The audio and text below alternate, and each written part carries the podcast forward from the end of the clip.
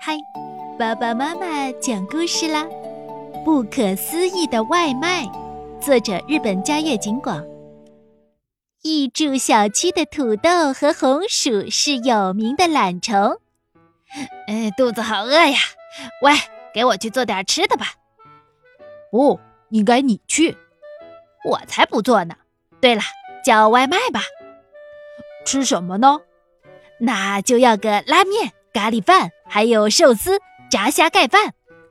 哦，差不多就行了。您好，这里是来来轩。喂，我是玉柱小区的土豆，来一份拉面和一份咖喱饭。好的，没问题。接着，他们又点了银寿司店的寿司，天吉天妇罗店的炸虾盖饭。这么快，外卖好像来啦！打扰了，我们是来来轩的。听说今天有人请客，我想吃咖喱饭，我想吃拉面。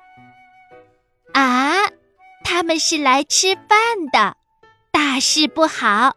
叫了外卖，却来了大空盘子和大空碗，而且看起来还很饿的样子。虽然觉得很奇怪。土豆和红薯还是按照他们说的做了，咔嚓咔嚓，真麻烦！为什么是我们做呀？噔噔，哎呀，就这样吧。好了，做好了，谢谢。那我们开吃了。呼噜呼噜，哧溜哧溜。哎呀，真难吃，请重新做一份儿。啊！竟然说难吃！哼，好，这回我们用心做，加油！咔嚓咔嚓咔嚓，噔噔噔，好啦，做好啦，请品尝。那我们吃了，呼噜呼噜，哧溜哧溜。哇，这次的好吃比刚才的好吃多了，还真是用心了呀！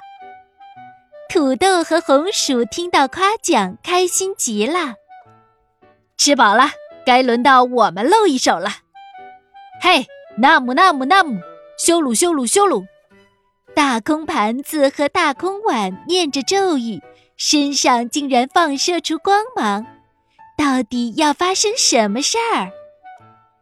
光芒中，食材纷纷掉落下来，洋葱啊，胡萝卜呀，鸡蛋呀，锵锵锵！久等了。